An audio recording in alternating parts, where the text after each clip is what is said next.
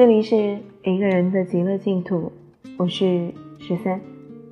今天要给大家分享的文章来自达达令，名字叫做《半途之人》。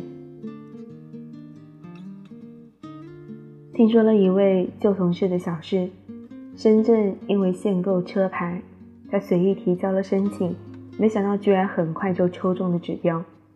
就当身边人都夸赞他好运来临的时候，他陷入了焦虑之中。他本来没有买车的规划，只是这一次机会来临，如果他在规定的时间内没有办妥购车上牌的手续，这个机会就会失去掉。纠结了好些日子后，他终于买了车。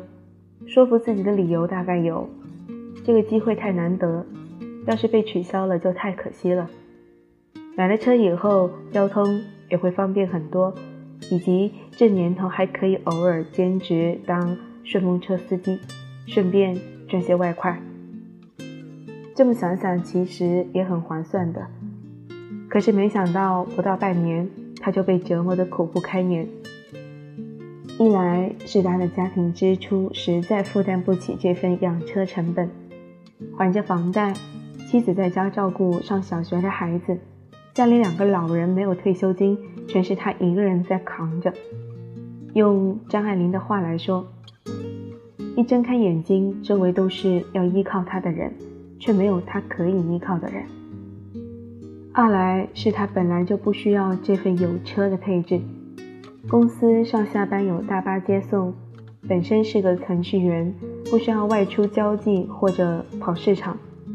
那些别人用来当做工作需求的车子，到了他这里成了额外多余的东西。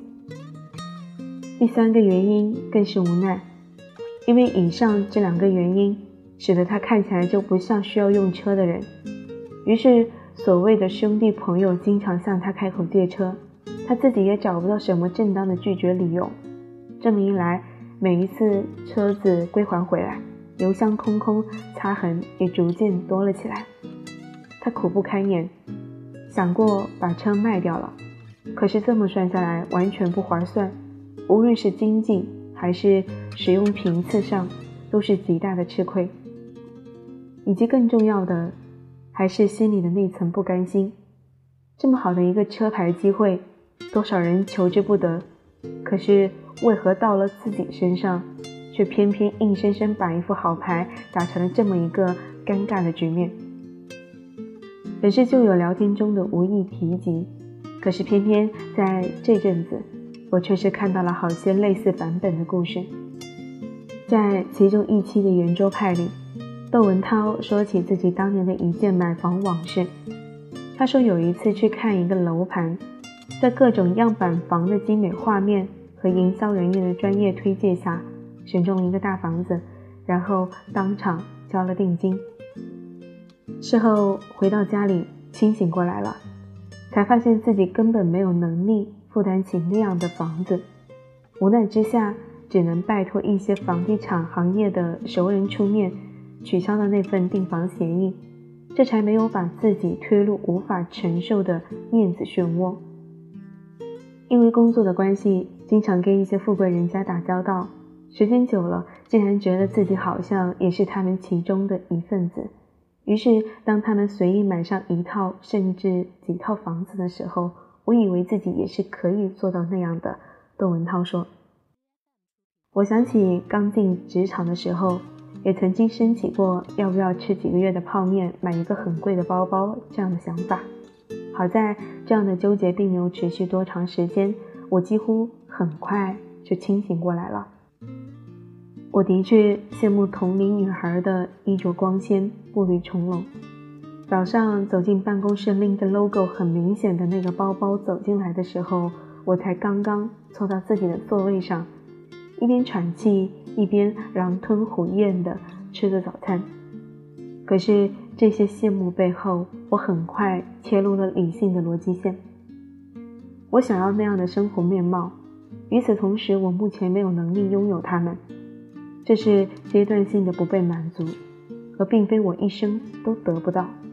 眼前的欲望不被满足，是因为我手里的资本还不足够。即便我现在卯足劲得到了那样一个包包，可是我并不想要这一种使劲的吃苦受委屈而换来的犒赏，因为这样的努力机制不是正向循环的，所得跟所失，前者是一瞬间的满足，后者却是一种持久的周而复始的不开心，这并不划算。好些年后，在《奇葩说》上听到蔡康永说出的那一句。一个十六岁的人进卢浮宫，却看到蒙娜丽莎的微笑，和六十六岁的时候再进去看，内心的感受是不一样的。你错过了那个时间点，这件事情就没有那么感人了。他说。可是，在我反思很久之后，我依旧坚定着心底的那份价值理解。在我十六岁的时候，我并没有那样的欲望驱动力去看蒙娜丽莎的微笑。哪怕无意间看到了，那也得几十年以后回看从前才会有所感动，亦或者说，我可能根本不记得这个无意间的礼物了。倘若在我决定列下这个欲望的时候再去逐一实行，这场游戏或许会更让我印象深刻，因为我投入其中，带着一种我可以承担得起这份礼物的笃定，而后去迎接这个激痛时刻的到来。以及在退后一万步来说，就我为数不多的旅行经验来说，我的体验在于，比起看到怎样的风景，与你一起相伴欣赏这风景的人更为重要。而站在这些风景面前的你，是怎样的一个你，这个更是重要。对自己的人生有分寸感，这是我这些年得到的觉醒时刻之一。日剧《非自然死亡》里的九部六郎。家里世代都是医生，于是从小到大，他理所当然地认为自己将来也要当一名医生。他说起初中的时候，无意间跟自己的父亲开玩笑说了一句：“我以后可不可以不要当医生？”没想到父亲极其严肃地回答他：“这个当然可以，只是如果你不当医生，那你就不是我的儿子了。”一想到自己将来要考医科大学，只是为了成为让父亲满意的人，于是也就失去了学习的动力。后来一直读得浑浑噩噩。为了逃避，他无意间进了非自然死亡原因研究所当实习生。某一天，九部六郎终于鼓起勇气向父亲开诚布公，说意识到了自己最爱的是法医学，并且立志要在这里寻找未来。父亲答复他：“我知道了，随便你，只是不要再踏入我家一步。”九步步伐沉重，大哭了一场。可是当他回到那个让自己对法医学真正产生兴趣的研究所时，所有同事都开口说了一句：“欢迎回来。”他大笑着，眼泪都掉了下来。但凡有另一处自己清楚的可以去往之处。那么，或许失去眼前的这一处阵地，也就不再那么可怕了。想来，对于人生里的大小事情，一切都源于自己的诉求出发点。吃喝拉撒都是出于本能，而除此之外，我们人生里的每一个阶段所做出的每一个抉择，都是需要理由支撑的。理由可以是内驱动力，也可以是外在动力。而重要的是，我们需要区分出这每一种理由之后的后续效应。那些我们可以承受的，就变成了我们源源不断的驱动力。无论是自己的成就感、虚荣心，亦或者是对于家人所爱之人的回馈、偿还、感恩，那些我们想要够到手，却很清楚的知道自己力所不能及的，也就变成了我们的绊脚石。一旦我们对自己没有分寸，无法意识到自己的有所不能，那么就会瞬间迈上了那条尴尬之路。尴尬之路，我们即便走路了，却发现自己找不到前行的理由，却也无法返程。无论是那位不小心把多余之车买路的旧同事，还是那些起初我们随意将就的说服理由，到最后都会成为自我生活里的痛苦根源。这是半途之人的债。也是一生都要偿还的悔不当初。想起曾经参加过的一个男人饭局，大叔们愁光交错，侃侃而谈。我总是悄悄地记下他们谈及的那些闪光一瞬的金句，而后过滤到他们所呈现的一种关于权力、资本这一切离我遥不可及的性感。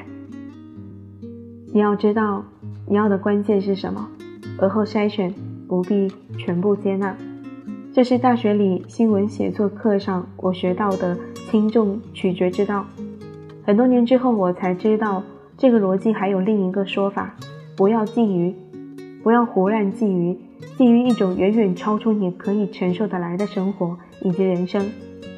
听过很多家长探讨养育心得，都想力所能及地贯彻富养的逻辑，只是大多数人忘却了，这富养跟内富养之间却也是千差万别的区隔，而这其中的根本。便是使得孩子训练出一种自我刻度。自我刻度不仅仅是一种自信，它涉及一种自我认知。我的成就感或者满足感来自于什么？我可以尽多大努力获得，以及需要依赖什么技能和资源？以及重要的是，确定这是一种自我满足认同，而并非来自于外在。包括父母本身的环境的刻度，人一旦建立起自我刻度的系统，于是也就跳出了所谓世道的根本绑架。这一切的一切，并没有人告知我，我只是就着一开始那个买车的旧同事的小事，想起了心理学上一个可爱的论点：一个人比起想要什么，他更害怕自己会失去什么。好不容易摇到号的车牌失去了就可惜了，谈了那么多年的恋爱，最后不结婚就可惜了。十大升职加薪的秘籍错过了，你就会失去三十万。就个体的命运而言，重要的不是到头来划不划算这件事，重要的是可不可以这件事。承受不起的车也是多余的负担，不再爱的人结了婚一样无法解决根本问题。职场里的出人头地是一件需要综合因素的亲力亲为，而不仅仅只是三五句话的提醒。尤其是当自己的思维架构尚且无法消化这些所谓的秘籍的时候。很多年以前，我很惊恐未来某日跟父母告别，我会成为那个被半路放下车的孩子，孤苦伶仃，无人能靠。再后来，我经历过一场有些辛苦的失恋。在我认真的、仔细的、不容许自己逃避的体验过这一场被赶出计划中的旅程的抛弃感之后，我第一次拥有了某种力量。当我决定选择或者放弃某个人、某段关系，当某个额外的机遇或者礼物来到我面前的时候，我的参考逻辑仅仅只在于我可不可以要。如果可以，我就去赢得这一切；倘若不可以，那么我就甘愿放手，不必回头，更不需要惊叹可惜。这是我理解的所谓成全。成全自己，方能活在当下。而至于未来，包括过去，用曾经看过的某个采访里贾樟柯导演的话来说，其实那些全部都是科幻片了。想来科幻。也不过是一场场梦，梦里真真假假，缥缈虚无，而唯有当下所得、所选、所弃，构成了这一条条通往不同命运之路的痕迹。好啦，今天的文章就给大家分享到这里。不知道大家有没有这样子的感觉？当我第一次工作拿到了自己的第一份工资的时候，我尝到了那种手握自己资金的爽感。于是乎，我买了很多自己之前想买但碍于资金的关系没有买的东西。买完之后，我的确当时当下非常的开心。但是过了一段时间之后，我觉得非常的难过，因为资金开始不足了。大家都知道，薪资是一个月一个月发的，工作是一天一天慢慢积累起来的。所以，当你在很短的一段时间内，把自己想要的东西都买了，把自己刚刚发下来的资金几乎都投入到当中，那么后来的你就会非常难过。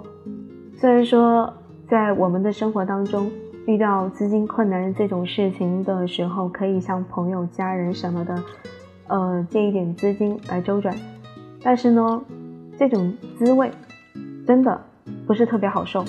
我不知道大家会不会这样的感觉，反正我是这样子的。所以有了这样一次的经验之后，我一般情况下一个月的资金会有所保留，然后一个月满足自己一到两个的购物的欲望。这样子的话，我的资金既不会紧张，我也能得到那种购物的快乐。其实面对生活中的很多选择，我们或许会左右为难。但是如果你采用的是我可不可以这个衡量标准去作为选择的尺度，那么选择对于你来说会简单的多，然后你做出选择走进的那条路也会更加的好走一点。生活是充满挑战的，但是挑战也不是盲目的去挑战。我们要去找那些自己可能可以挑战成功的事情去挑战，否则的话，你只会越挑战越失败，越失败越没有信心。这样子的话，生活是肯定不会快乐的。嗯，今天的碎碎念呢，就给大家分享到这里。如果你喜欢这篇文章以及后期的碎碎念，希望可以帮忙分享到朋友圈哦。最后，感谢大家的收听，我们。下期再见。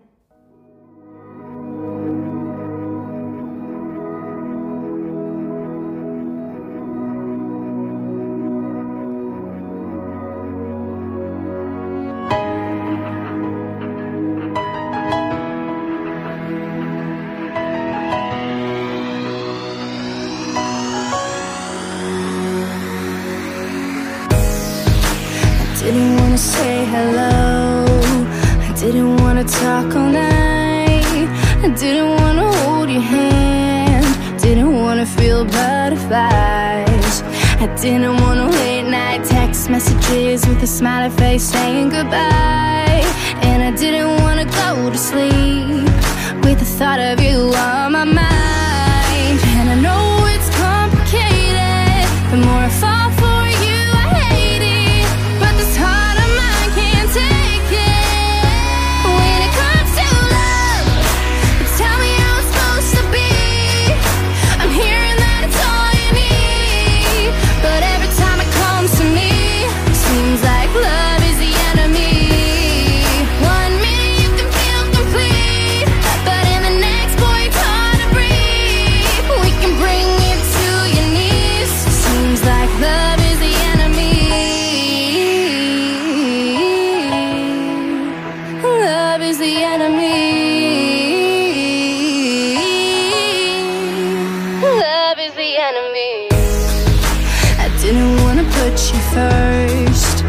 didn't wanna let you in.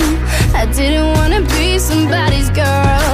But here I go again. I didn't wanna have to start tripping When you tell me that you're hanging out with your friends. And I didn't wanna hear my girls Saying all you do is talk about him